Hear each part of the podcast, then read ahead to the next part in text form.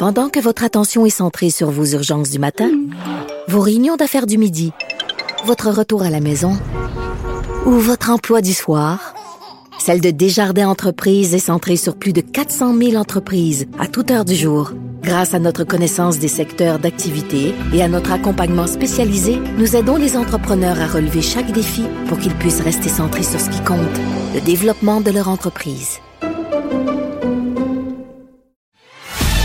Avocat à la barre. Avec François-David Bernier. Des avocats qui jugent l'actualité tous les matins. C'est tombé cette semaine. Il n'y aura pas de festivités à Noël et au jour de l'an. Jour de l'an, on le savait. À Noël, maintenant, on a vu euh, cette semaine le gouvernement Legault prendre la décision elle-même, euh, sans. C'était pas les, autorités sanitaires, le docteur Arruda qui a demandé. Eux voulaient attendre jusqu'au 11 décembre euh, et la décision a été prise parce qu'on dit c'est irréaliste de penser qu'il pourrait y avoir des festivités avec la situation actuelle de la COVID. C'est une situation, on, avait parlé de ça la semaine dernière avec euh, le spécialiste en gestion Patrice Ouellette qui nous avait déjà dit pas une bonne chose d'ouvrir et de refermer. On est mieux d'y aller dans des règles plus restrictives, ne pas créer d'attente. Et par la suite, si jamais ça va bien, ben les gens sont contents. On leur donne quatre jours avant, on l'enlève, on, enlève trois jours, sont fâchés. On leur donne rien, on donne un jour, sont contents. Bon. Et on, continue euh, la discussion avec euh, Patrice Ouellet de la plateforme 48 heures par jour. Bonjour. Salut. C'est un plaisir. Moi aussi, c'est un plaisir. On se parle souvent de, de, la gestion du gouvernement.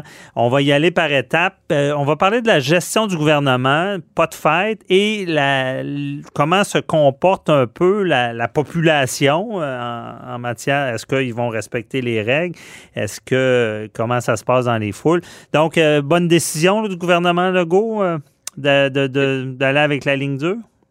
Écoutez, je pense que dans le j'oserais dire, décision du gouvernement, comme notre premier ministre l'a dit, mais en même temps, je pense qu'au-delà d'une décision de François Legault, je pense que c'est le goulot d'étranglement, c'est le système de santé, c'est le personnel. On sait que présentement, comme il l'a mhm. mentionné, il y a 6600 personnes du milieu de la santé qui sont à l'extérieur du lieu de travail, soit pour cause de maladie ou peu importe les raisons. Donc, on a un système de santé qui est à capacité réduite très, très, très réduite et ça conditionne les, décisions du gouvernement. Mais vous savez, mhm. ça m'a fait sourire beaucoup, Maître Bernier, aujourd'hui, d'entendre ça. Parce que c'est comme si notre premier ministre, il irait faire un offre sur une maison, puis il attache deux conditions. C'est conditionnel à mon financement à la vente de ma maison. Hmm. Mais dans ma tête, je sais que mon financement, il y a des bonnes chances que je ne l'ai pas. Un peu ça qu'il nous a fait, là. Il nous a fait un offre de se rencontrer à Noël, puis il sait que la foule est fatiguée, le peuple est fatigué, on en a assez, une grosse fatigue collective, en sachant très bien que les chances que la courbe continue à monter étaient très élevées. Notre premier ministre était très au courant que c'est un pari risqué. Et puis finalement, ce qui est arrivé, ce qui devait arriver est arrivé. Le financement n'a pas passé pour la maison. Mm-hmm. On retire notre offre. Alors, c'est un peu ça qui s'est passé. Là-dessus, je dois vous avouer que euh, je trouve que le premier ministre, il est un peu égal à lui-même. C'est quand on regarde le parcours de François Legault, ça a été d'abord un homme d'affaires, c'est un homme de décision, François Legault. C'est un homme d'instinct, c'est un homme mhm. qui aime prendre des décisions rapidement. Je regardais son histoire chez Air Transat. Il a quitté Air Transat sans avertir en vendant ses actions, sans avertir ses associés. Donc, on voit qu'il y a en lui un homme un peu bouillant, un homme de décision. Mhm. Et il était, je suis convaincu, rempli de bonnes intentions lorsqu'il nous a offert ce contrat moral-là pour détendre l'atmosphère, enlever la pression. Oui. Puis, euh, Patrick, est-ce que c'était peut-être aussi. Je pense à ça, tu sais, dire, bon, il, a trop ouvert, après ça, il retire, c'est peut-être pas mauvais. Mais dans son, son intention, est-ce que. Euh, tu, vas faire le parallèle avec les affaires. Est-ce qu'il a tenté de jouer la carte de la carotte?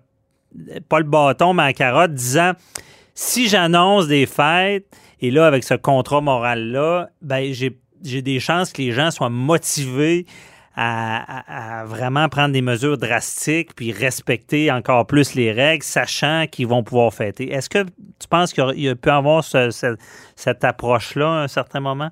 Écoutez, pas à ce stade-ci. C'est le genre de stratégie souvent en affaires qu'on va employer au début, mais pas en fin de contrat, en fin de où il y a énormément de fatigue. OK. Euh, si c'était volontaire, je peux vous dire tout de suite que c'est une très, très, très mauvaise stratégie. Elle était dangereuse. Parce que, Absolument. Ouais. Très risqué. C'est risqué. Et euh, là, bon, il, arrête tout ça. Je te pose la question. Crois-tu vraiment que les gens fêteront pas euh, à Noël, puis euh, même au jour de l'an? Ben, écoutez, moi je pense. Connaissant la nature humaine, que... Absolument. Euh, je pense qu'il y a des gens. Ce qu'on voit à Maître Bernier, ce qu'on voit beaucoup, il y a beaucoup, beaucoup de polarisation présentement. Les gens qui n'avaient pas besoin d'entendre ça du premier ministre et qui respectent les règles depuis longtemps vont toujours continuer à le faire. Mm-hmm. Il y a un groupe de gens qui les respectent pas depuis le début. Et vous savez, c'est la même chose en affaires. On a 20% de champions.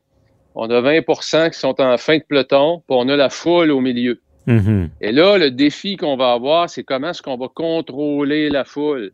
Pas le 20% qui respecte, pas le 20% qui ne respectent pas parce qu'ils sont bien positionnés, ces gens-là, aux extrémités. OK. C'est le milieu. Comment qu'on va contrôler le milieu, là? Mais... Là, il risque d'y avoir des gens qui vont basculer un peu. Les phénomènes de foule qu'on appelle. Oui, c'est, on va essayer de comprendre ça, ce phénomène-là.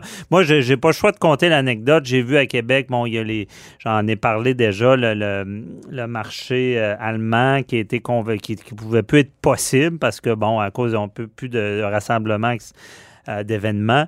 Et euh, la ville a voulu bien faire, a fait un, marché, un jardin de Noël allemand. Bon. Et là, j'ai vu ça sur place. Euh, c'est une foule qui est là dans la file.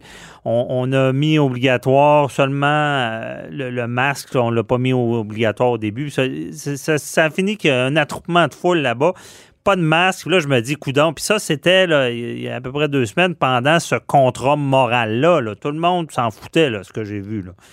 Euh, est-ce que, est-ce que la, quand vous parlez de la, tu parles de la foule du milieu, est-ce qu'elle est là, cette foule-là, a, pu craindre la COVID puis à pas respecter les règles? Ben écoutez, c'est là que les, les c'est vraiment important de voir la psychologie des foules ou quand on regarde en entreprise des grands groupes, comment qu'on peut déraper comme individu des gens parfois qui nous surprennent par leur comportement, parce que dans une foule, il se passe deux grands phénomènes. Il y a la perte de responsabilité de l'individu. Mhm. Et ça, ça va augmenter avec la grosseur de la foule. On a tous pratiquement fait des, euh, des niaiseries, comme on dit, dans notre jeunesse, quand on était en groupe. Hein? Seul, on n'aurait jamais, jamais fait ça. Et l'autre chose qui arrive en foule, c'est l'universalité qu'on appelle du comportement. C'est qu'on légitimise des comportements délinquants et c'est correct de le faire.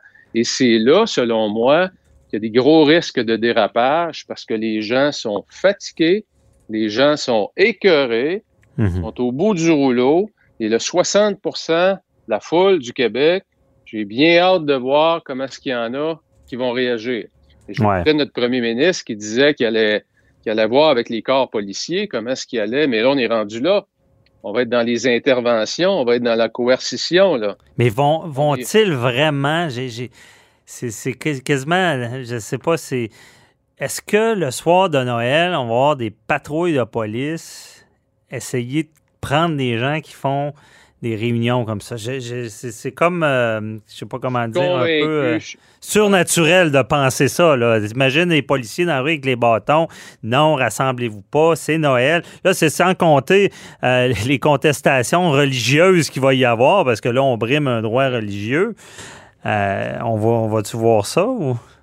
Écoutez, je suis convaincu que non, Maître Bernier. Je pense que ce qu'il va y avoir, c'est peut-être des gens, il y a encore là, qui vont exagérer, qui vont aller dans l'excès, qui vont se mhm. faire déclarer. Les corps policiers vont, vont intervenir dans des endroits où vraiment il y a des excès.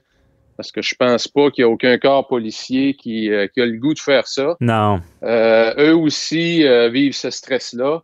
Écoutez, je pense qu'il va y avoir une... il devrait y avoir, je pense, de la part du peuple québécois, un bon ça devrait bien se passer, mais il va y avoir des dérapages, c'est clair. Ouais. Et je m'attends, je m'attends à ce qu'il y ait plus de dérapages au, au jour de l'an. Oui, Noël. effectivement. Effectivement, c'est plus Euh, calme, euh, Noël, plus familial. Est-ce qu'on est dans une version euh, québécoise, euh, une version COVID-19 de la cigale et de la fourmi avec l'adaptation québécoise? Est-ce que, est-ce que notre sang latin, du, du bon, parce que on est, on est mieux que les Espagnols et les Italiens sur les réunions. euh, le, le Québécois aime bien vivre, n'aime pas euh, ce- Ouais, cette ouais. discipline-là d'armée, un peu, des fois, qu'on voit un peu plus dans les, les, les- populations anglo-saxonnes. Euh, Est-ce qu'on on, on vit ça, là, la cigale et la fourmi? On n'a pas tellement envie de, de, de mettre, puis on va payer plus tard. Là. Écoutez, je pense que vous touchez un point tellement important, Maître Bernier. C'est sûr que le- le- les Québécois, on- comme on le dit, on a le sang un peu plus latin. Mhm. Euh, ça va être plus difficile, je pense, de se contrôler. Et comme on le disait aussi, euh, il y a, faut le dire, il y a, il y a une écœurette aiguë dans la Ouais. population et c'est tout à fait comprenable. Et dans ces moments-là, ben, avec un petit peu d'alcool, hein, c'est là que les Ouais. dérapages se produisent. Hein? Mhm. Mais euh, oui, effectivement. Puis quand on regarde les statistiques aussi au Canada, on voit que notre euh, notre sang latin, euh, ça rend difficile de vivre dans, dans quelque chose de très, très, très structuré pour nous. Hein? Oui, effectivement. On veut pas euh, de la difficulté à se priver. Euh, on est, on est peut-être pas du genre à dire euh, j'ai- plus de bon temps, je me prive pour du mieux. On, on aime vivre maintenant. euh, c'est pas mauvais non plus au jour le jour, puis on, risque de payer pour ça. Mais le gouvernement est venu, euh, disons, je pense qu'il avait comme pas le choix d'être plus sévère parce que S'ils permettaient ça, je pense qu'il y en a beaucoup qui auraient fêté Noël comme si rien n'était. Ce que je voyais dans l'entourage, les parties se préparaient. Tout le monde va avoir une, une plus grosse gêne, disons, là, avant d'organiser un party.